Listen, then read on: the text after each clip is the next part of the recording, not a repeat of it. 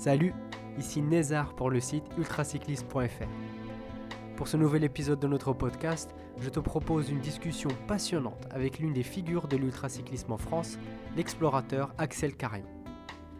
Pour ne pas rater les prochains épisodes de notre podcast, je te propose de t'abonner sur les plateformes de streaming, de nous rejoindre sur notre chaîne YouTube, notre Instagram ou sur le site ultracycliste.fr où tu retrouveras tout le reste de notre contenu. Pour cet épisode, Axel nous parle de vélo, d'ultra, mais surtout, il partage avec nous la philosophie de vie qui le pousse dans ses projets. Alors j'espère que tu apprécieras cet épisode et je te souhaite une très bonne écoute. Tout d'abord Axel, merci beaucoup d'avoir accepté l'invitation sur ultracyclisme.fr. On est, très très content de t'avoir avec nous et, et, personnellement je suis très très très honoré de discuter avec toi. Euh, bon, les gens qui nous écoutent te connaissent probablement, donc euh, très certainement même. Axel Carion, donc on connaît euh, Axel l'athlète de haut niveau, le cycliste, l'ultracycliste de haut niveau. On connaît aussi Axel l'explorateur, l'aventurier. Et on connaît aussi Axel, pour ceux qui n'ont pas deviné, avec ton t-shirt, on le voit très bien. Axel, l'organisateur des fameuses courses Biking Van. Euh, donc les gens qui nous écoutent te connaissent avec ces trois, sous ces trois facettes-là. Mais euh, là, on va essayer de discuter une petite heure. Et ce que, ce que j'aimerais beaucoup voir avec toi, c'est d'aller un petit peu au-delà de ces trois facettes, que tu nous expliques un petit peu ta philosophie du sport, du vélo, de l'ultracyclisme, de l'aventure, de toutes ces choses-là. Et, euh, et, voilà, que, que, tu rentres un petit peu dans, le, dans les détails, parce que c'est des choses qui, qui, qui m'intéressent moi, personnellement, euh, et qui, je pense, intéresseraient beaucoup les gens qui nous écoutent. Donc tout d'abord, je voudrais juste que tu nous fasses un, un petit portrait robot de qui est Axel Cario. Euh, et après, ce qu'on va essayer de faire, c'est de, suivre un petit peu ton parcours d'aventurier et de sportif de manière, euh, chronologique, tout en insistant un petit peu sur, ta philosophie de vie par rapport à toutes ces choses-là. Ça te va? Eh ben, c'est parti. Un portrait robot, ben, je suis plutôt un portrait, je pense, humain.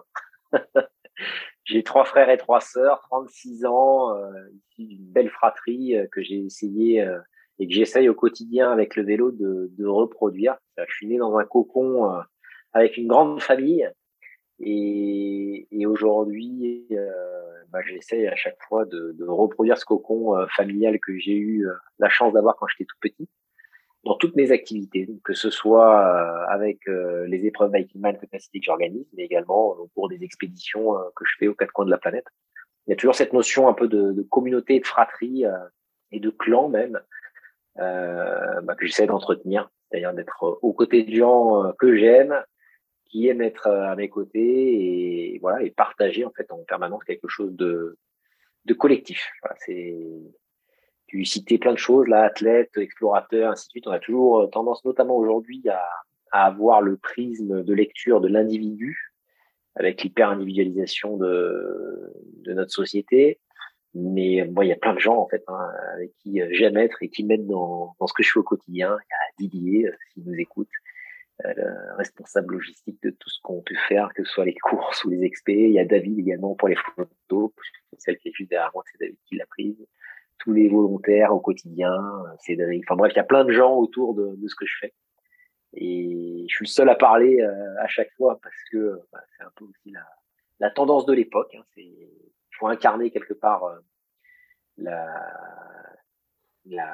les messages, mais j'ai plein de gens toujours autour de moi c'est un peu dans mon ADN. Hein. C'est comme ça que je suis né. Je pense que c'est comme ça que je partirai avec euh, avec un collectif, avec des gens euh, autour de moi et que je cherche au, au final à rassembler, puisque pour moi c'est ça, euh, c'est ça l'exploration un petit peu, c'est ça l'événementiel aussi. Je fais un peu j'ai, j'ai plein de casquettes, mais les deux grandes casquettes c'est ça quoi, c'est d'un côté être à vélo et de l'autre rassembler des gens. C'est la magie de rassembler des gens. Quoi. Voilà pour le portrait plutôt humain que portrait robot. super. Et, euh, moi j'ai une petite question déjà par rapport à ce que tu disais. Euh, et donc toi par exemple tes projets d'exploration, euh, j'imagine que ce côté humain est totalement au centre de, ce que tu recherches là-dedans. Parce qu'on on a, a déjà entendu parler, souvent entendu parler d'ailleurs de gens qui partent à l'exploration, souvent pour être pour se découvrir eux-mêmes, pour être au fond d'eux-mêmes. Est-ce que toi, ce côté humain, ce côté ouverture au monde et aux autres, c'est quelque chose qui t'intéresse beaucoup? Bah, Ça a toujours été central, en fait. C'est-à-dire que c'est vrai que quand on parle d'exploration aujourd'hui, bah, on pense par exemple à, Mike Horn, euh, qui va faire des, trucs complètement incroyables euh, pour aller être le premier homme, par exemple, à aller poser euh, son pied à un endroit. voilà, il a une volonté quelque part d'être le premier quelque part. Moi, c'est l'inverse. C'est que je sais qu'il y a des gens qui sont dans des endroits extrêmement exotiques pour moi, petite occidentale, que je rêverais en fait d'aller rencontrer. Donc, c'est, il y a toujours eu cette notion en fait de rencontre. Je vais pas dans un endroit pour être le premier à poser un vélo euh, là où il n'y a jamais personne qui a posé un vélo. Je trouve ça à la limite euh, louable, mais je vraiment la, la, démarche pour moi quand je pars à vélo, quel que soit l'endroit, c'est d'aller à la rencontre des gens. Et, et je l'ai fait depuis le départ que je suis monté à bicyclette en fait, et depuis le départ que, que, je fais de l'exploration à vélo, il y a toujours eu cette notion de rencontre. Et c'est marrant parce que la première fois que je suis parti à vélo, je suis parti avec quelqu'un qui est, plus âgé que moi, et avec un ami, on était trois. Et, et, la personne en fait qui nous a emmené sur le chemin du voyage à vélo et, après moi qui m'a donné euh, quelque part les, les, armes pour aller euh, faire l'exploration à vélo avait plutôt cette volonté en fait de s'isoler. C'est qu'elle elle, elle, était dans la démarche de nous initier, mais en même temps elle voulait s'isoler, elle voulait aller dans des endroits euh, pour bivouaquer plutôt que de privilégier la rencontre avec les gens et peut-être de solliciter de, de l'entraide. Et, et, moi, naturellement, dès ce premier voyage, c'était en Europe de l'Est, à dû as dû forcément en entendre parler, parce que cette histoire, je la raconte en permanence. Ça a vraiment été un, un rite de passage pour moi pour après devenir explorateur. Dès le départ, en fait, j'ai toujours été dans l'échange, c'est-à-dire d'aller à la rencontre des gens, même si je parlais pas la langue et ainsi de suite, parce que j'ai trouvé formidable quelque chose qui m'a marqué, c'est le lien que tu peux avoir avec les gens dès lors que tu te déplaces à vélo. C'est-à-dire qu'il y a, il y, a, il y a une empathie naturelle qui se crée, il y a un lien de, il y a un lien de contact qui se fait immédiatement que bon, maintenant avec le temps et les milliers de kilomètres parcourus, que j'explique par la, la, singularité de l'outil de déplacement et le vélo, et le fait que finalement on se déplace avec pas grand chose et qu'on attise quelque part la curiosité et, la sympathie des gens, quoi. Donc naturellement, en fait, ça a fait comme un phénomène d'aimant parce que bon, depuis, depuis tout petit, moi j'ai toujours été voilà au contact des gens, j'ai toujours été au sein d'une communauté, donc forcément, je cherche toujours à. En plus, euh, l'humain est, un animal euh, social, tu le sais. Et clairement, moi, je cherche pas à fuir ça. Je cherche bien sûr à ressolliciter en permanence les échanges.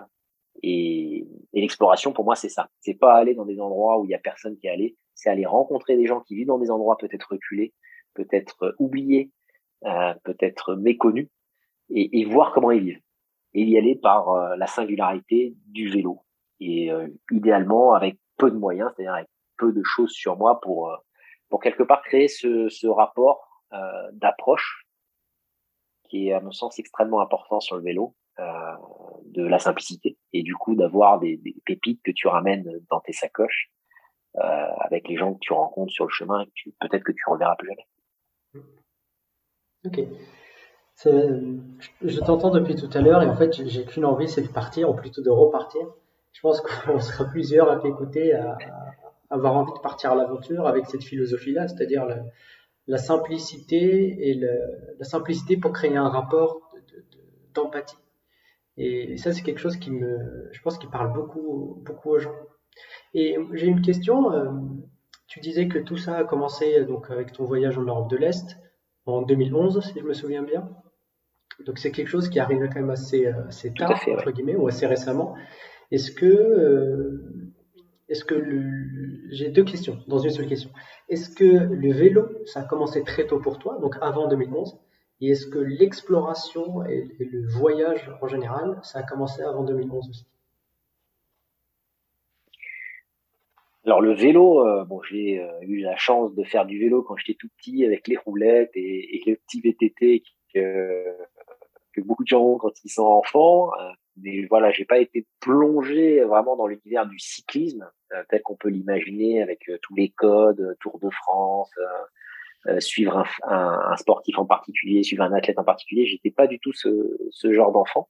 en revanche, j'ai été plongé très tôt dans un cadre multisport. C'est-à-dire que j'ai toujours été curieux de, grâce à mes frères notamment, parce que j'en ai trois, qui m'ont initié à plein de pratiques sportives différentes. Donc j'ai toujours dit oui à, à chaque proposition finalement des frères de pratiquer des sports différents. Donc j'ai toujours cumulé quelque part plusieurs sports. Et le vélo, j'ai découvert très très tard. Vraiment, euh, quand je me suis plongé dans l'univers du vélo, c'était à 26 ans. Donc c'était en 2011, comme tu l'as précisé, avec l'expédition euh, où je suis parti en Europe de l'Est. Donc euh, ça, ça a été vraiment mon entrée en matière en vélo. Après, c'est vrai qu'il y avait une fascination pour la pratique sportive au sens large et, puis le fait d'être dehors. Moi, j'ai eu la chance de, grandir en campagne, en province, comme diraient les Parisiens, et, ça a été une chance parce que euh, bah, on avait c'est un clin pour les Parisiens parce qu'on avait là il y avait on avait un jardin, on avait des champs. Moi, j'ai grandi en Beauce en plus, on aurait loire donc il y a, vraiment il y a de l'espace. Euh, il y avait cette notion de voilà de liberté où on pouvait euh, les enfants du village voilà le week-end se balader, être en totale liberté, en roller, à pied. Euh, et voilà, ce sentiment-là, euh, ça m'a, je pense, beaucoup construit. Plus la pratique sportive qui m'a quelque part construit un corps pour pouvoir faire plein de choses. Et puis le vélo est arrivé quelque part comme un. Ça n'a pas débuté, c'est vraiment une rencontre. Parce que je crois vraiment à une évolution de plein de choses qui font qu'à un moment donné, il y a un contexte qui fait que tu te lances euh, dans une activité particulière. Ben, ça a été le vélo. Et l'exploration, c'est pareil. Je dirais que vraiment, ça a débuté. Euh, le choc, ça a été 2011. Parce que clairement, je me suis retrouvé sur un vélo au fin fond de l'Ukraine, euh, avec des températures négatives, avec une langue que je ne connais pas, un alphabet que je ne sais pas lire, euh, des gens que je peux pas comprendre. Euh, sur un vélo, je transporte ma chambre à coucher, ma cuisine et mon dressing, alors que voilà, je vivais dans un confort classique, dans un appartement avec tout le confort qu'on peut imaginer. Là, tu te retrouves avec un vélo qui fait 45 kilos, euh, quatre t-shirts, deux cuissards, et puis tu te lances sur un voyage qui fait 1200 km où tu pédales du matin au soir. Et, et, ça, ça a été un choc à plein plein d'égards parce que je me suis retrouvé plongé euh, dans un univers que je connaissais pas, où il a fallu euh, quelque part tout apprendre très vite, en même temps que finalement de manœuvrer ton vélo et d'arriver à, à, bon port. C'était une traversée. Euh, on, faisait, on partait de la Slovaquie et on arrivait en Albanie. En Moldavie, pardon. L'Albanie, ça a été l'année suivante.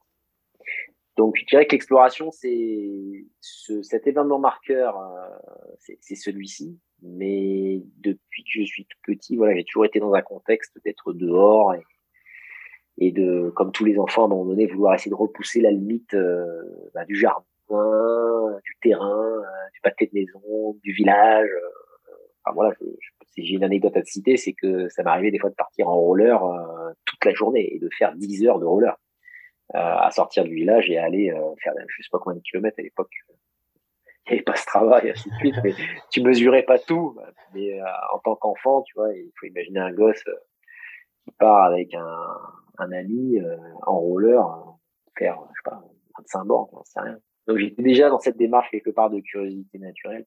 Et puis le vélo a fait que ça m'a donné l'opportunité de pouvoir vraiment augmenter quelque part l'échelle de de ce que tu peux faire, du possible.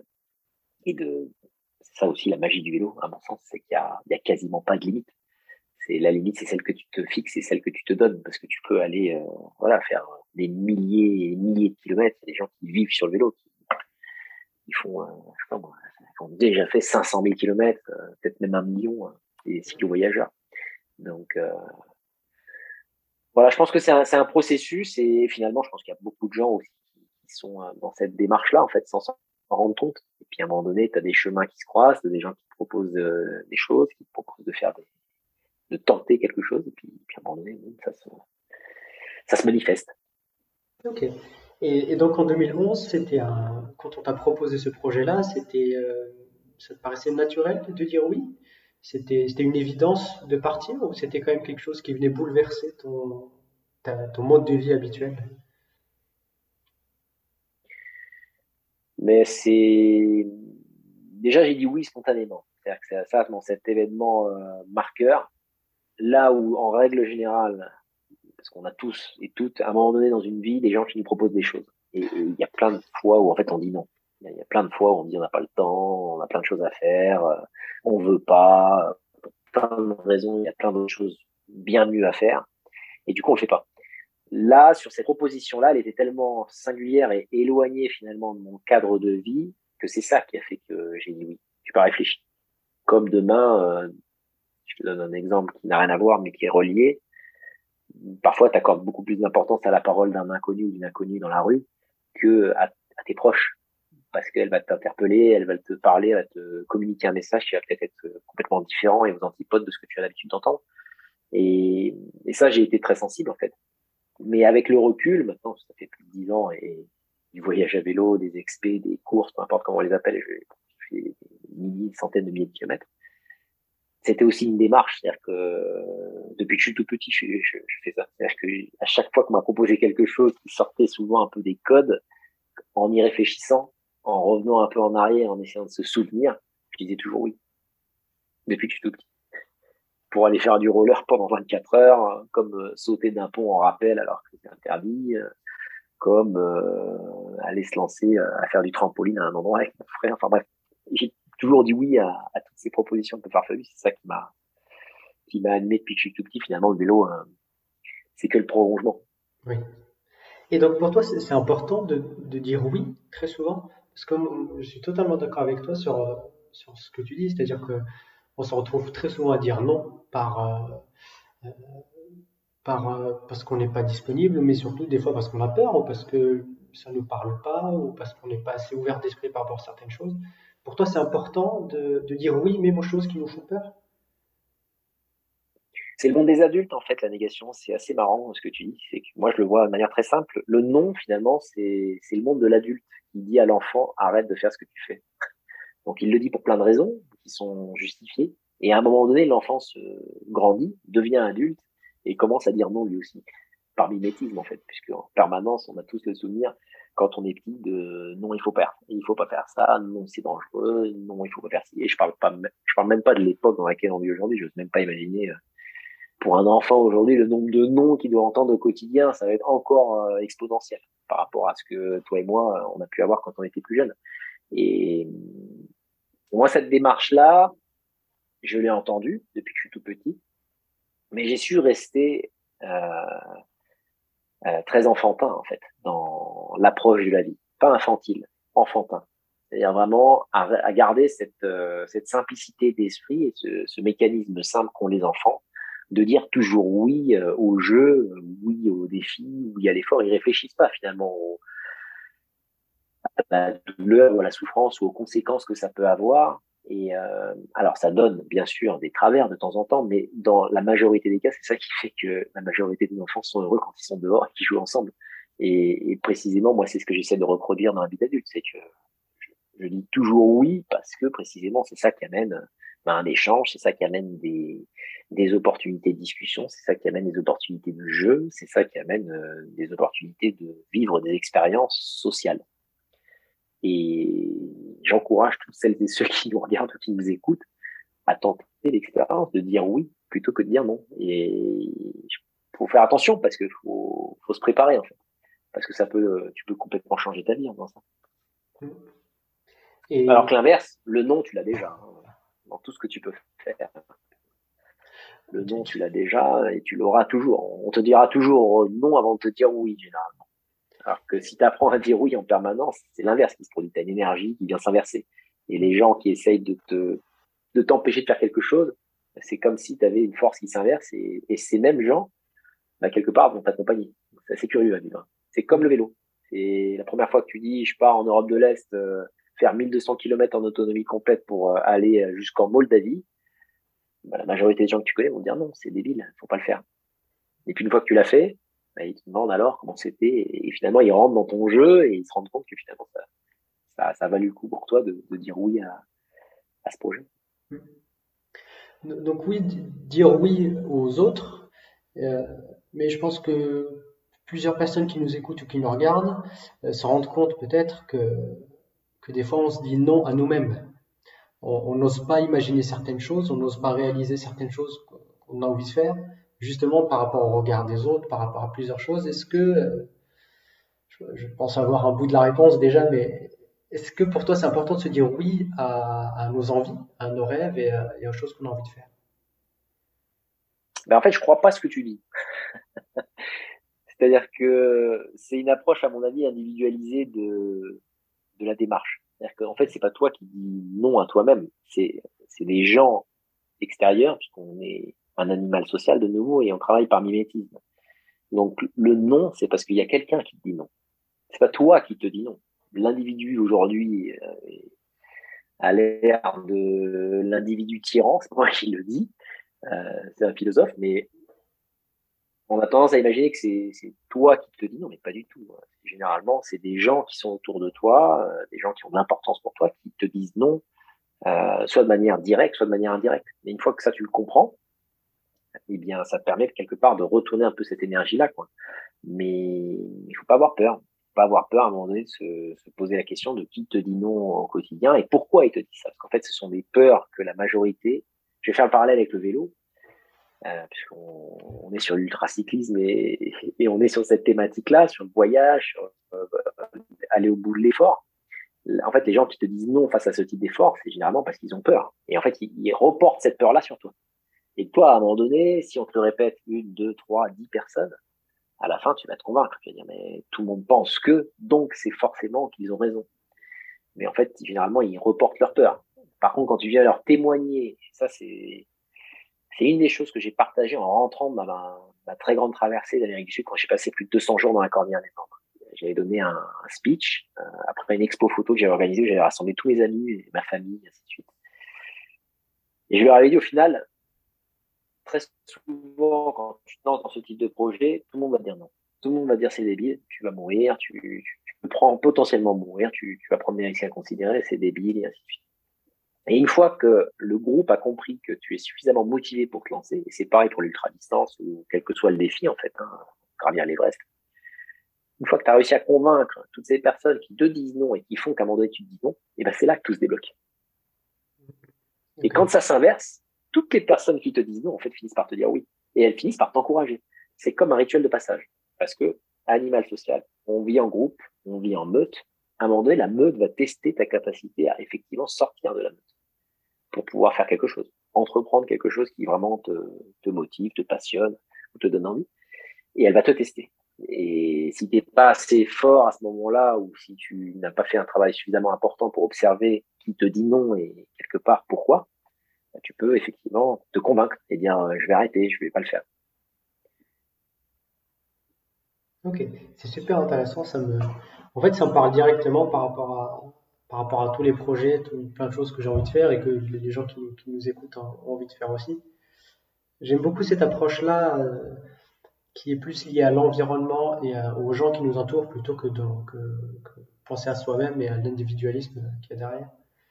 Moi, j'ai envie de revenir. personne, en fait. C'est un individu, qui tu n'existes pas en tant qu'individu. C'est ça qui est, un peu aberrant dans l'époque, c'est que on met en avant des individus séparés, alors qu'au final, euh, on est tous collectivement connectés et qu'on est que le. Un individu fonctionne parce qu'il y a le reflet des autres. S'il n'y a pas de reflet des autres, tu es personne. Tu n'existes pas. Enfin, tu as juste à aller dans, dans un bois tout seul. Euh, bon, tu, même si tu as une grande richesse intérieure et peut-être une très grande culture, tu peux l'épuiser dans des livres, dans des poésies, peu importe ce que tu as comme ressource intérieure, à un moment donné, tu vas t'ennuyer. Tu vas chercher un contact humain. Tu vas le chercher, tu vas le provoquer. Parce que c'est ce que, c'est comme ça qu'on est, qu'on est conçu et qu'on fonctionne. Après, on a beaucoup de tentatives en ce moment de nous faire croire qu'il n'y a que des individus et il n'y a pas de communauté. Mais moi, je suis de ceux qui, qui croient que c'est l'inverse et que, que c'est bien de se le rappeler. Et le vélo, pour ça, c'est le trait d'union. Ok. Ok. Et donc, je reviens juste à 2011 et 2012, donc tes premiers voyages en Europe de l'Est, et qui ont un petit peu été les, déclencheurs de tout ça. Euh, au retour de ces, de ces deux voyages-là, qu'est-ce que tu t'es dit? Tu as déjà, tu as commencé sur le moment à préparer tes prochains projets, ou est-ce que, euh, je pense que tous les gens qui voyagent et qui nous écoutent ça, connaissent un petit bout de la réponse, mais, mais en gros, quelle était ta démarche par rapport à tout ça? Dès le premier voyage, dès 2011, en rentrant de ce voyage, je rentre un dimanche soir et le lundi matin, je reprends le métro bleu de C'est pas le métro, je voulais passer en, voiture, en, province, mais je savais dès ce premier voyage qu'un jour j'allais partir sur un format de d'expédition, d'exploration, peu importe le nom qu'on lui donne, hors cadre, c'est-à-dire hors euh, congé payé, euh, je prends mes 5 jours ou je prends mes 10 jours euh, parce que je peux prendre que ça dans l'année et le reste du temps, je, je bosse à 100%. J'avais immédiatement, dès le premier voyage, eu l'appel de faire quelque chose hors cadre. Et, et ça s'est renouvelé en fait. C'est-à-dire que chaque voyage, chaque exploration, chaque expédition a été l'occasion de renouveler finalement ce. C'était comme un test. J'allais vérifier finalement que ce que j'avais ressenti sur ce voyage-là n'était pas une anecdote, c'était quelque chose de systémique que je ressentais à chaque fois. Et, en fait, c'est ce qui s'est produit sur chaque voyage. Bon, il y a eu des difficultés supplémentaires, il y a eu des kilométrages supplémentaires, il y a eu de l'exotisme avec des destinations bah, comme le Maroc, euh, comme de nouveau l'Europe de l'Est. Mais il y a toujours eu cette euh, cette sensation. Je me suis dit, punaise, qu'est-ce qui se passe si tu pars euh, hors cadre? C'est-à-dire que tu, tu, pars hors cadre congé payé, tu, tu plaques tout. Qu'est-ce qui va se passer? C'est un peu le. Si je dois faire un parallèle avec un, une autre pratique euh, sportive, mais euh, pas moins spirituelle, qui est la plongée sous-marine. C'est un peu cet appel que tu as quand tu plonges et que tu as la chance de passer plusieurs niveaux, de l'appel du, fond, en fait. Tu es, absorbé par qu'est-ce qu'il y a au fond. Et c'est un risque d'ailleurs en plongée sous-marine, de faire attention de ne pas se faire happer, de, plonger en fait dans un trou noir et, et, après de descendre trop profond. Euh, je pense que c'est un peu ce même sentiment que, que tu peux avoir et moi j'ai cherché à poursuivre avec le vélo. Qu'est-ce qui se passe si tu pars complètement hors cadre? Quelle va être finalement la transformation qui va se produire? Donc ça, ça a été dès le départ et, ça, ça m'a jamais quitté en fait. C'est-à-dire que je, je ressollicite en permanence ce sentiment-là quand je pars en expédition, en exploration. C'est c'est pas pas une notion de dépasser et d'aller plus loin physiquement parce que ça c'est ça serait purement métabolique quelque part c'est plus le côté transformation du métabolisme. C'est qu'est-ce qui se passe à chaque fois que tu pars? Qu'est-ce que tu ramènes euh, dans tes sacoches? Et à quel point ça te transforme, qui me fascine. Parce qu'à chaque voyage, je, je l'avais déjà dit, euh, parce que c'est cette image-là vraiment qui me vient en tête, c'est comme des feuilles d'or que tu viens coller et poser sur ton âme en fait, parce que c'est des souvenirs que tu viens ramener qui sont pas immémoriaux, parce qu'à un moment donné tu meurs, mais en tout cas c'est quelque chose qui va te construire et qui va qui va faire de, toi ce que, tu deviens. Quoi. Et moi, j'adore cette notion d'aller construire en permanence, d'aller poser des feuilles d'or dans des endroits complètement différents et de ramener des, des souvenirs de vie qui sont euh, pas ceux qu'on nous vend aujourd'hui dans, dans plein de, magasins ou euh, dans plein des shops là où on essaie de nous vendre quelque chose qu'on ne peut pas acheter en fait. Ça, tu peux pas l'acheter. Le seul moyen, c'est d'aller dans l'expérience et, euh, et le seul moyen, c'est d'aller à vélo, à mon sens c'est un des plus faciles. Ok. Donc cette chose-là qu'on ne peut pas acheter pour toi, ça, ça vient forcément par, par la difficulté, en quelque sorte? Par l'effort? C'est ça? Ben, On parlait en, en off là, de, d'une conférence que j'ai donnée avec euh, Ted là, sur le voyage métabolique. C'est, ça que, c'est, un, un, nom qui m'est cher parce que j'avais écrit déjà en, en 2015 euh, quelques récits là-dessus. C'est, c'est pas forcément la notion de l'effort, c'est de se mettre en mouvement en fait. C'est, euh, c'est d'utiliser son corps pour euh, pour se déplacer. Pour, moi, je pense que c'est extrêmement extrêmement important pour les gens à un moment donné d'avoir cette chance de, se tester et, et, de faire fonctionner quelque part la la première machine que l'on a, qui est notre corps, avant d'utiliser plein d'outils, plein de prothèses qu'on a au quotidien, le téléphone, la voiture, ainsi de suite. On a tout un chacun un outil formidable, c'est le corps. Et quand il se met en mouvement, ben, il se passe des choses il se passe des, je pense, des phénomènes qui sont décrits depuis des temps immémoriaux et qu'on a tendance à oublier, que je décris dans le texte, qui sont, euh, c'est comme une carte au trésor qu'on est en train de perdre et brouiller avec des outils qu'on utilise parce que finalement on s'expose plus. Or, l'humain, euh, est sédentaire que depuis très peu de temps, on a été nomade pendant des millions d'années et ça, il faut s'en souvenir, et le vélo, ça va se rappeler.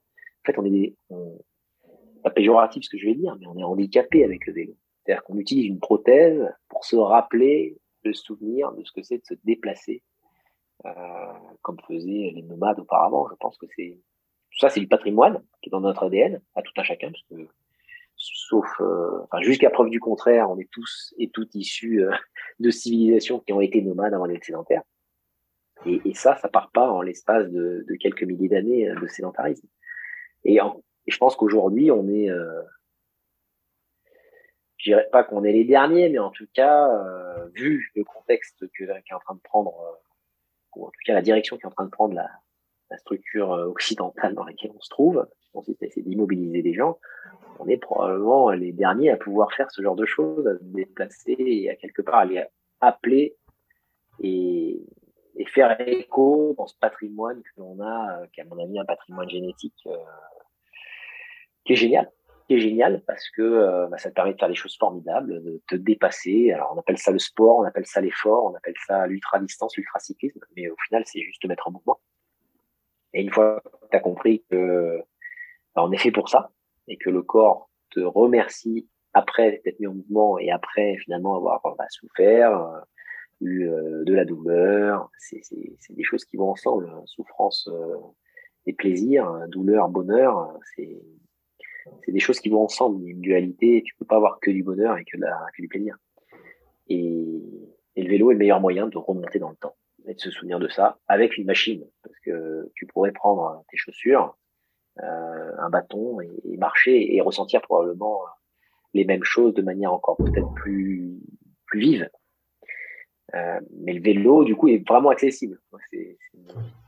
C'est mon credo. C'est-à-dire que je pense vraiment que le vélo permet de rappeler ça à des milliers de personnes qui, du coup, ne veulent pas forcément se déplacer à pied, parce que quand tu te déplaces à pied, c'est encore plus dur.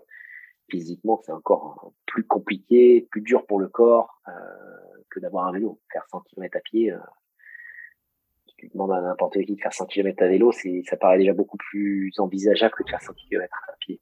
Oui. Ok, c'est super. Donc le mouvement. Le mouvement. Ok. Et euh, j'ai une autre question qui me, revient par rapport à ça. Donc tout à l'heure, moi je parlais d'effort, mais tu m'expliquais qu'en fait, c'est pas vraiment une notion d'effort, c'est vraiment le mouvement qu'il y a, qui a, qu'il y a derrière. Euh, qu'est-ce que je voulais dire J'ai peur de la notion de. J'ai peur de la question que je voulais poser. Ah oui. Que déjà en mouvement. Oui, oui. Non, mais, non, mais tu. tu... En fait, c'est super intéressant ce que tu me dis, et, je pense que pour plusieurs personnes aussi qui nous écoutent, ça me ça m'emmène vers mes propres aventures, mes propres voyages, et peut-être aussi ceux de, des gens qui nous écoutent. Je trouve ça, super intéressant et super inspirant en fait. Et moi, ma question, je voulais, je voulais revenir dessus je, l'ai eu en tête tout à l'heure. Ma question concerne euh, la progressivité. En fait, tout à l'heure, tu parlais, euh, tu disais qu'au fur et à mesure de tes voyages, à chaque fois tu changeais de destination, à chaque fois tu recherchais la même chose. Euh, mais est-ce qu'il y avait une notion de, dépassement, pas forcément dépassement physique, mais un dépassement que tu pourras me, décrire s'il y en a sur, sur plein de notions différentes. C'est-à-dire qu'à chaque fois, on va aller peut-être plus, pas forcément plus loin, mais aller chercher plus de ressources, euh, à aller, aller euh, comment exprimer ça, mais voilà. Est-ce qu'il y a une notion de, progressivité à chaque fois dans tes voyages, ou est-ce que chaque voyage, chaque, exploration est une inspiration totalement indépendante du reste?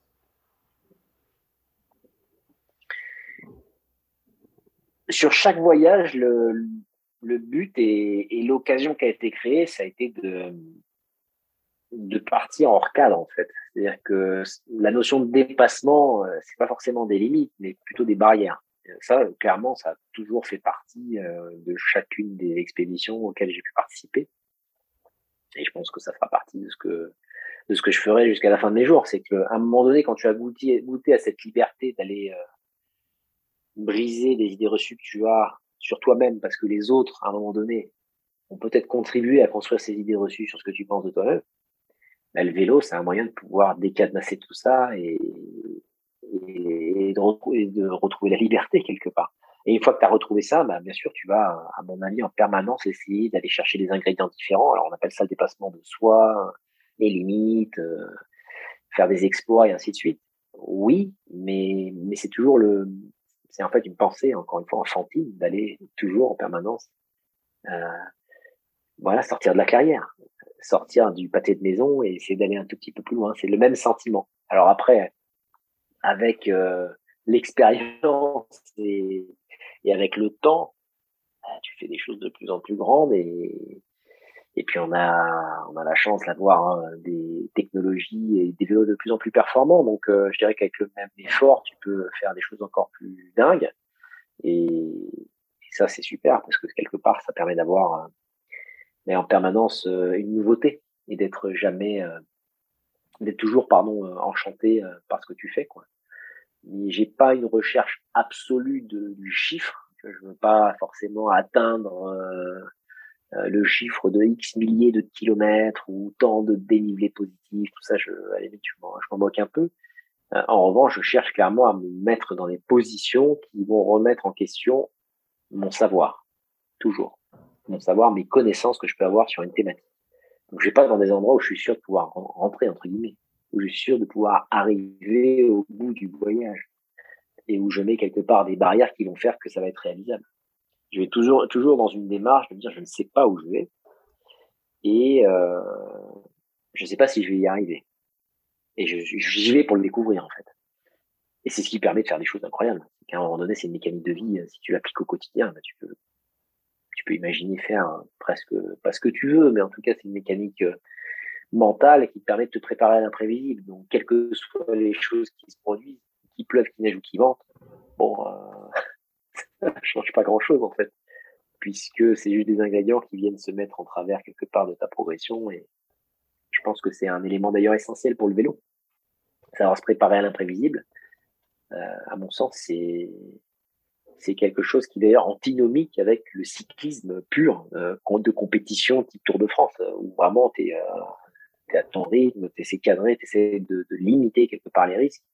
Et puis dès qu'il y a un phénomène extérieur, bah, quelque part tu exploses. Non, là c'est l'inverse. Et c'est ça pour moi le, le, voyage à vélo, euh, l'ultracyclisme, le bikepacking, peu importe le nom qu'on lui donne, c'est se préparer à l'imprévisible. C'est savoir gérer des situations ubuesques qui se déroulent sous tes yeux et le gérer avec calme et, sérénité en disant de toute manière, il y en aura d'autres. Et c'est pas ça qui va m'arrêter puisque l'objectif, c'est pas de s'arrêter là, c'est d'aller euh, d'aller au bout de ce voyage. Et est-ce qu'il y a une situation euh, ubuesque, comme tu dis, ou une situation euh, imprévue qui te, qui te vient en tête là et que, que tu aimerais bien partager avec nous? Alors une que j'ai pas déjà partagée euh, par le passé pour pas faire des redites. Euh, moi, je vais raconter. Regarde, ça, ce t-shirt, euh, je l'ai pas parce que c'est moi l'organisateur. Hein, je l'ai parce que j'ai terminé pour la première fois le Bikeman, la course que j'organise depuis cinq ans maintenant. J'ai eu l'occasion de participer à une des étapes là au Brésil. Euh, la première journée de ce Bikeman du Brésil qui s'est déroulée dans la forêt atlantique. Donc euh, jungle, piste, pluie, euh, la boue et ainsi de suite. Il y a vraiment eu des endroits et, des situations où, où la moindre hésitation t'envoyait au tapis entre guillemets. Le moindre doute dans les descentes avec le gravel t'envoyait au tapis c'était potentiellement l'arrêt de la course. Je n'ai pas mis en péril ma vie, mais ça mettait en péril en tout cas le voyage. La moindre hésitation euh, pouvait amener la glissade et la glissade amener l'abandon et, je souriais en fait. Je me souviens encore j'ai encore des sensations et, j'ai ces images en tête où je rigolais sur les pistes. Alors que vraiment faut imaginer des pluies diluviennes. T'as 100 mm de flotte qui tombe t'as euh, ça debout ça glisse de partout c'est de l'aquaplaning en permanence avec le gravel et t'as des tronçons de plus de 100 km de piste quoi. Et je me marrais sur le vélo. En, me disant punaise c'est juste incroyable la moindre erreur euh, et j'arrête la course. Et mais je rigolais en mode euh, il va y en avoir d'autres. Il va y avoir d'autres challenges devant. Je souriais vraiment la difficulté en me disant oui c'est dur. C'est très très dur en pilotage c'est très compliqué. Mais je rigolais face à la difficulté en me disant de toute manière il y aura tellement de choses qui vont se passer derrière bon c'est que le début c'est les 1% des, des 100% de, l'aventure et ça, ça permet, si tu veux, de. C'est un peu comme si tu regardais des, murs ou une montagne que tu dois gravir. Si tu es au pied de la montagne, jamais celui-là, là, parce qu'elle est tellement haute, tellement importante, et tellement massive et imposante que tu te dis c'est trop, c'est hors d'atteinte. C'est juste une question de perspective. Si tu tiens à 5 km de cette montagne, tu vois la photo, en l'occurrence de mon fond d'écran, euh, c'est des sommets à 5000 mètres d'altitude. Euh, dès lors que tu te recules, bah, la perspective te paraît déjà plus abordable plus facile. Donc c'est juste une question de positionnement par rapport à la difficulté. Après ça, il faut vraiment, ça vient pas spontanément, c'est avec le temps.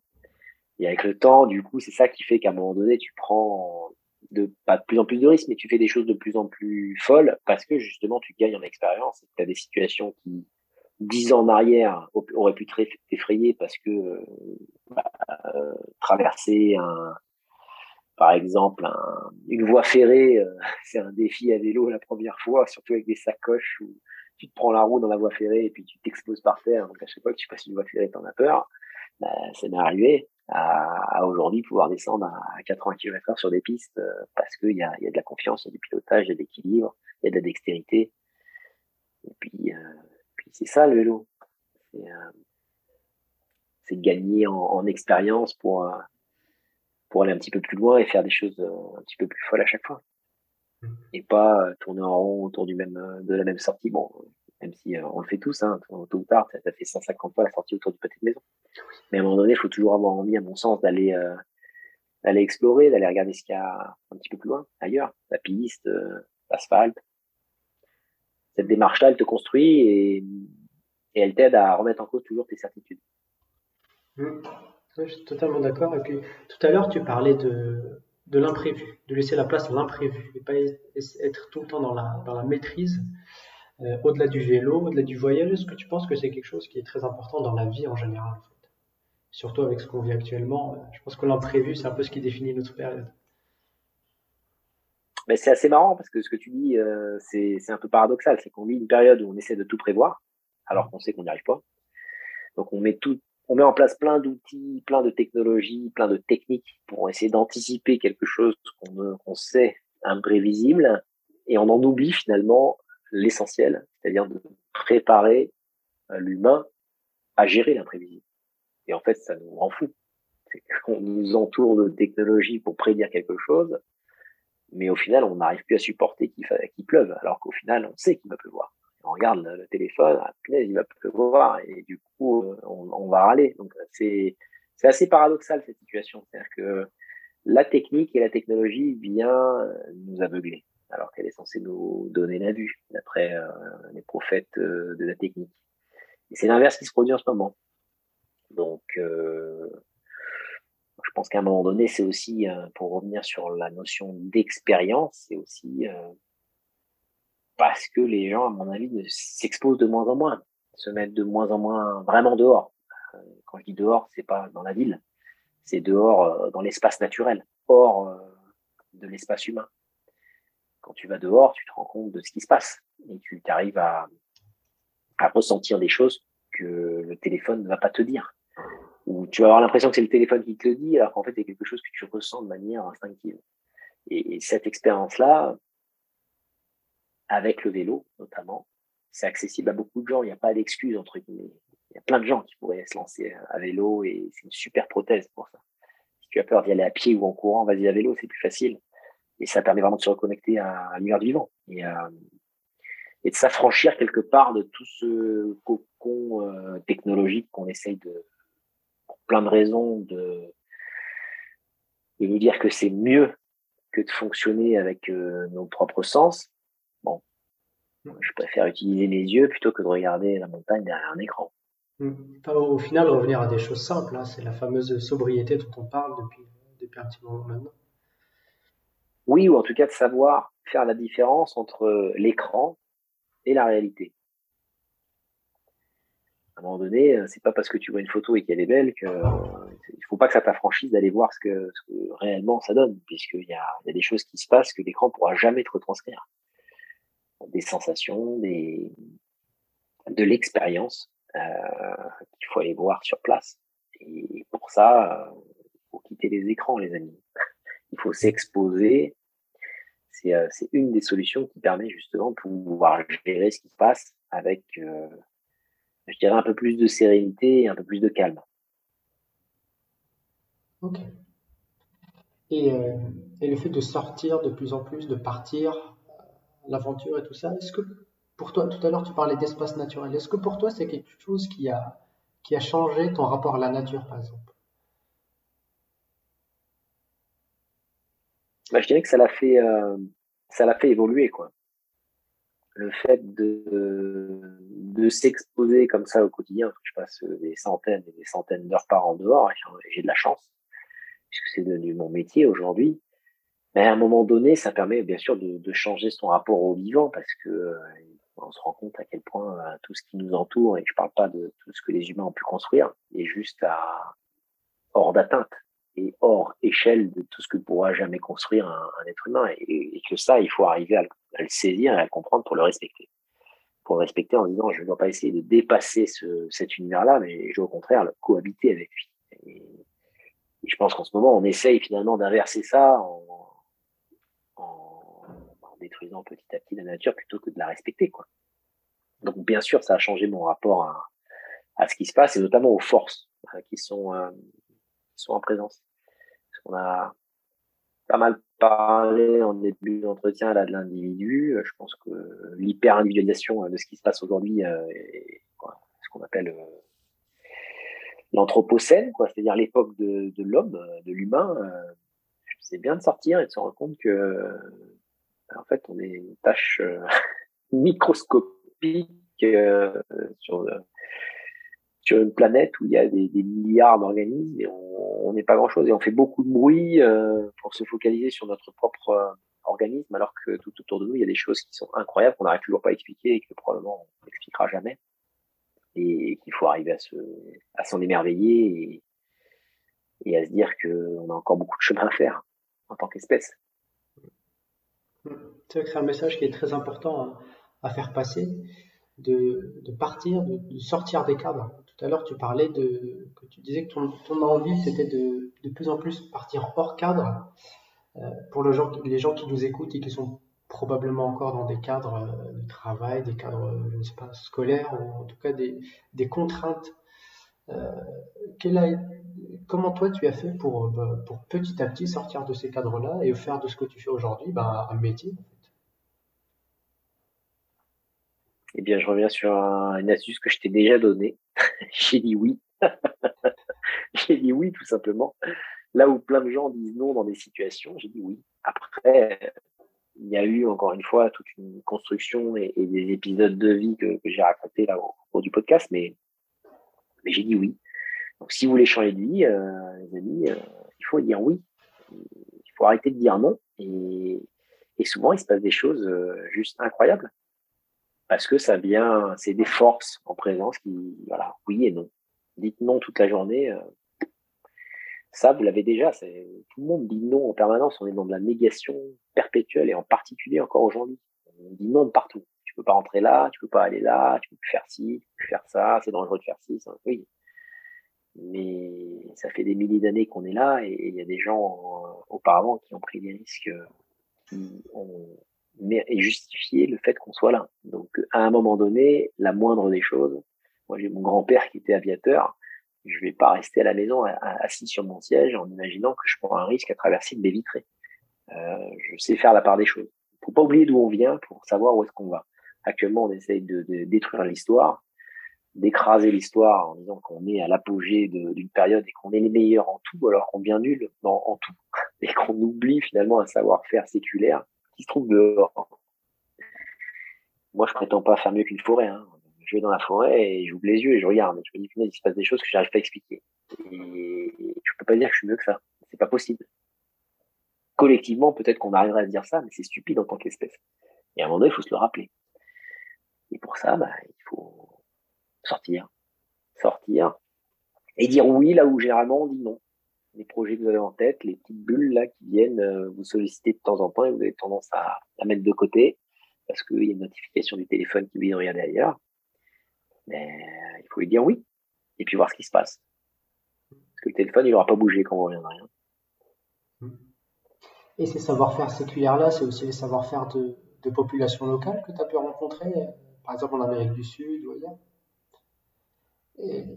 C'est pas une question, hein, mais ma, question, c'est est-ce que. Bah, c'est si, c'est une bonne question parce que le, moi j'ai un lien avec l'Amérique latine. Euh. Maintenant, là, je peux dire maintenant l'Amérique du Sud parce que jusqu'à présent j'avais fait euh, beaucoup de voyages en Amérique latine, donc la côté, le côté ouest du continent et en particulier la Cordillère des Andes. j'ai passé un petit peu de temps au Brésil, donc euh, ça vient étendre un peu le, le périmètre d'études en tout cas, mais ouais, il y a des, c'est un continent qui est, extrêmement intéressant et notamment la partie euh, bah, latine avec euh, une fascination moi, pour le, pas pour la culture, mais en tout cas pour la, spiritualité euh, qu'on peut ressentir dans, certains lieux d'Amérique latine, parce que c'est encore des peuples qui savent vivre hors des écrans et, et qui vivent différemment, quoi. C'est-à-dire que quand tu traverses des villages qui ne savent pas quel est le nom du village à 30 km quand tu discutes avec des villageois. eh bien, tu apprends à, avoir des gens qui vivent un peu différemment, mais qui ont toujours un, système social qui est basé sur l'entraide principalement. Et, ça permet quelque part de sortir du cadre. Parce que quand tu arrives en tant qu'occidental là-bas, avec toutes tes idées reçues, et, tu vois la manière dont les gens ont de, te recevoir, bah, ça te permet de relativiser sur le malheur décrit par par pas mal de personnes dans leur propre pays euh, qui ont oublié finalement qu'il y a des conditions qui sont extrêmement difficiles de vie et qu'il y a des gens qui vivent dans des, dans des lieux très très exigeants. Ça permet de relativiser. Hmm. Et c'est clairement une.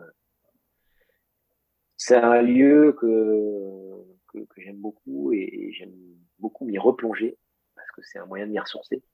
Parce que les gens vivent encore un peu différemment, notamment les peuples andins. Ok. Et est-ce que tu sens que ce mode de vie-là, depuis quelques années, il est, euh, il est en péril par, euh, par les technologies que tu décris ou par, euh, par toutes ces nouvelles choses-là qui viennent nous éloigner du, du vivant et nous éloigner de la simplicité? Est-ce que tu sens qu'il y, a un danger, qu'il y a un besoin de préserver des modes de vie? En péril, moi, c'est je suis pas bien placé pour le pour le dire parce que je suis pas j'ai pas le périmètre d'études et je suis pas anthropologue mais mais ça fait des années qu'il est en péril, oui. Enfin, ça fait des années en tout cas que qu'il y a une progression euh, de l'urbain face au naturel.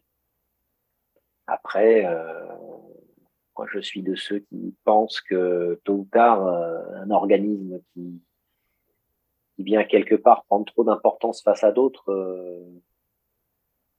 va se faire automatiquement, entre guillemets, rappeler à l'ordre. et pas par l'organisme lui-même, mais par les autres. Euh, par les autres organismes. Donc euh, peut-être que je suis naïf, mais, je pense qu'à un moment donné, à, s'isoler euh, de la manière dont on fait aujourd'hui du vivant et à s'enfermer comme ça dans des boîtes comme on essaie de, de, le faire et de, le faire encore plus avec la période après Covid. Tôt ou tard, je pense que ça va, enfin ça peut pas durer quoi on n'est pas du tout euh, fait pour ça en tant qu'animal. Et, et je pense qu'à un moment donné, il y a un éveil qui se fera de manière naturelle ou, euh, c'est les autres organismes qui vont nous le rappeler. Je crois, je, suis assez positif là-dessus. Suis assez optimiste, alors peut-être que je suis naïf, mais je pense que ça va se faire de manière naturelle. D'accord. Et que c'est peut-être, encore une fois, un, c'est peut-être un égocentrisme exacerbé et un, anthropocentrisme exacerbé d'imaginer que les écosystèmes dont on parle sont en péril à cause de nous. Parce qu'il y a des choses euh, tellement plus grandes qui sont en train de se dérouler à l'échelle d'une planète que, encore une fois, je pense pas que l'humanité soit aussi importante qu'elle ne le prétend. En fait, j'ai l'impression que c'est important qu'on se rende compte qu'on est petit. C'est ce que tu disais tout à l'heure, en fait. Et pour, euh, pour faire ça, il bah, faut, faut, aller le voir. Il faut aller voir des choses qui sont bien, bien plus grandes que nous. Mais c'est le parallèle que tu peux faire entre, euh, pour donner un exemple très concret et que, que les gens qui nous écoutent peuvent essayer, tu as un endroit que tu aimes aller visiter, peut-être euh, une boulangerie à laquelle tu vas euh, au quotidien, qui se trouve peut-être à un quart d'heure de, voiture, vas-y à pied. Vas-y à pied. Va chercher ta baguette de pain à pied et je, dis ça, je l'ai fait avant de faire tous ces voyages. À un moment donné, tiens, je vais aller à ce restaurant où j'ai l'habitude d'aller et que j'aime beaucoup. Je vais y aller à pied. au lieu de mettre un quart d'heure de véhicule, je vais mettre une heure. Et je mets deux heures en fait aller-retour pour aller au resto. Et en fait, tu, tu, ouais, tu te rends compte de physiquement ce que ça te coûte de te déplacer.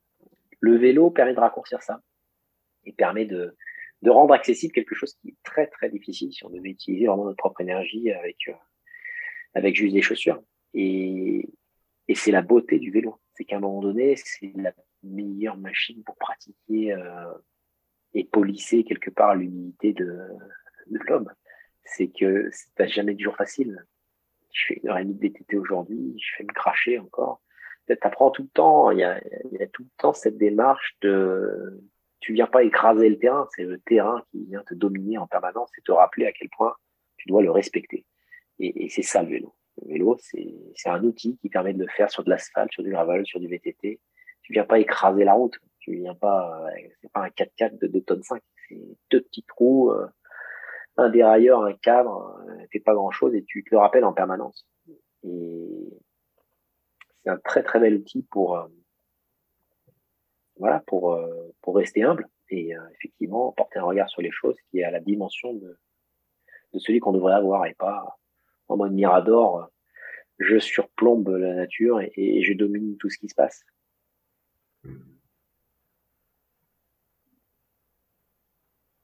C'est super intéressant. Et, euh, ça enfin, je, le répète encore une fois, ça donne envie de, partir, à faire sa propre aventure. Et d'ailleurs, en parlant de ça, toi, quels sont tes, prochains projets? Est-ce que tu as déjà quelque chose de prévu pour, comme expédition, comme voyage pour l'instant? Alors, il y a des voyages. il y a des voyages prévus, mais je peux pas peux pas en parler malheureusement. Il y a, il y a un phénomène d'embargo pour utiliser des mots vulgaires. je ne peux pas en parler pour l'instant. Mais il y a effectivement des. moi, c'est un rituel. C'est depuis mon premier voyage en vélo, 2011, chaque année, je maintiens cette régularité et entre guillemets cette euh, pas cette contrainte, mais en tout cas le, fait de dire il faut que je parte. Hmm. Il faut que je fasse quelque chose et que je me mette en mouvement. Donc le fais depuis 2011. Il y a eu quelques années où je me suis moins mis en mouvement et, quelque part euh, ça s'est moins bien passé dans ma vie au quotidien. Euh, j'ai été moins heureux. Donc euh, il y aura des voyages en 2022, des très beaux, très très beaux, faire pouvoir ramener des, belles images comme celle qui est juste derrière. Hein. Et il y en aura en 2023 et je l'espère jusqu'à jusqu'au dernier souffle. Ah, je te le souhaite, je te le souhaite, Axel, sincèrement. Et puis, euh, ça fait déjà un petit bout de temps qu'on parle ensemble, non pas que, je prends beaucoup de plaisir, eh, non pas que je ne suis pas en train d'apprécier, mais euh, j'aimerais bien te poser une, une, dernière question que tu pourras développer aussi longtemps que tu veux. C'est une question un petit peu ouverte. En gros, j'aimerais beaucoup que tu on en a déjà parlé au fur et à mesure, mais j'aimerais beaucoup que tu nous dises un message que tu aimerais communiquer aujourd'hui. On a parlé de, dire oui, on a parlé de retour à la simplicité. Si on devait résumer tout ça, quel est le, s'il y a un message, un seul que tu devais partager avec tous tes projets, ça serait quoi? Bah, Ça serait de se mettre à vélo. Moi, ma mission, c'est tout, c'est toutes les gens dehors. C'est ça ma mission. Donc allez dehors et allez-y à vélo parce que c'est beaucoup plus facile que que ce qu'on imagine en fait. Il y a il y a une fascination pour la petite reine en France en particulier pour plein de raisons et à la fois il y a une crainte à cause de tout ce qui s'est développé autour de du vélo et notamment du prisme de la performance que le Tour de France a, a créé qui est, qui est comme un c'est un kraken euh, c'est un kraken de la pratique parce qu'en fait ça, ça vient complètement éclipser tellement de choses et, tellement de bénéfices que, représente la bicyclette que qu'il faut casser ces codes-là et il faut que les gens qui écoutent et qui sont connectés en ce moment-là sur ton podcast puissent se rendre compte de ça et qui sortent finalement des sentiers battus et, des idées reçues et, des, des choses qu'ils ont pu entendre sur le vélo parce que à l'origine, au départ, l'invention du vélo, c'est ça. C'est pas le Tour de France, c'est d'aller explorer, de parcourir des distances et finalement de raccourcir les distances entre les humains. Au départ, c'est ça. Les premières draisiennes, les premiers vélos de sûreté, les gens, qu'est-ce qu'ils ont fait au-delà de faire la course autour d'un anneau ou de se lancer à l'assaut de la France Ils sont très vite allés explorer des contrées qui étaient jusqu'à présent fermées, réservées à des très très grands explorateurs qui avaient l'opportunité de partir euh, à pied euh, ou à cheval ou euh, par d'autres moyens. Le vélo, ça a donné cette possibilité-là, cette émancipation-là avant que le véhicule arrive. Et après que des humains utilisaient les chevaux. Et, ça, faut s'en rappeler parce que c'est un outil qui vaut pas cher et qui est euh, juste formidable pour pouvoir faire ce que vous pourriez faire en voiture, mais où il n'y a aucun plaisir, ou plus de plaisir, qui coûte très cher, qui pollue en plus, euh, alors que voilà, le vélo c'est accessible à tout un chacun et vous pouvez faire des, des choses juste incroyables comme faisaient les grands explorateurs euh, il y a plus de 120 ans à bicyclette. Donc, allez dehors, les amis. C'est tout ce que je peux vous recommander et montez sur un vélo. Bah écoute, sur ces belles paroles, Merci beaucoup Axel, sincèrement, d'avoir. Merci beaucoup d'avoir dit plaisir. Et puis, euh, et puis de toute manière, euh, tous les gens qui nous écoutent savent où te retrouver sur, sur YouTube, donc avec Biking Man, mais aussi avec ta chaîne, ta propre chaîne Axel Carion, sur Instagram et sur Facebook. Donc, donc voilà. Axel J'en profite également pour, communiquer, parce que tu cites les réseaux sociaux et ainsi de suite, mais j'ai également mon site internet, hein, sur lequel je, je, partage des récits du coup. C'est-à-dire qu'au-delà de toute la sphère YouTube vidéo, où là c'est clairement c'est plus pour donner envie aux gens de se lancer à vélo et il y a vraiment un côté didactique, euh, puisque je partage beaucoup de conseils pour que les gens puissent se lancer euh, sur euh, le bikepacking, l'ultra distance, ainsi de suite. Mon site internet, c'est davantage des récits sur bah, des expériences de vie que j'ai pu, j'ai pu avoir à vélo. il y a de moins en moins de gens qui lisent et, malheureusement, c'est une tragédie puisqu'il y a, beaucoup de choses à se dire indépendamment des écrans et, la lecture en, en je m'encourage vraiment à, à me rendre visite sur le site parce qu'il y a des récits qui sont euh, qui sont en ligne depuis quelques temps et que je partage au quotidien pour euh, pour faire vivre l'aventure à vélo sur une thématique un peu comme ton podcast là la discussion qu'on vient d'avoir euh, qui est un peu en dehors des sentiers battus et, qui du coup permet de se, se plonger dans l'expérience du voyage. Bon bah Axel, merci beaucoup. Je te souhaite de très très belles aventures pour cette nouvelle année. Et puis, euh, je souhaite une, de très belles aventures bah, à tous les gens qui nous écoutent, qui nous, qui nous regardent.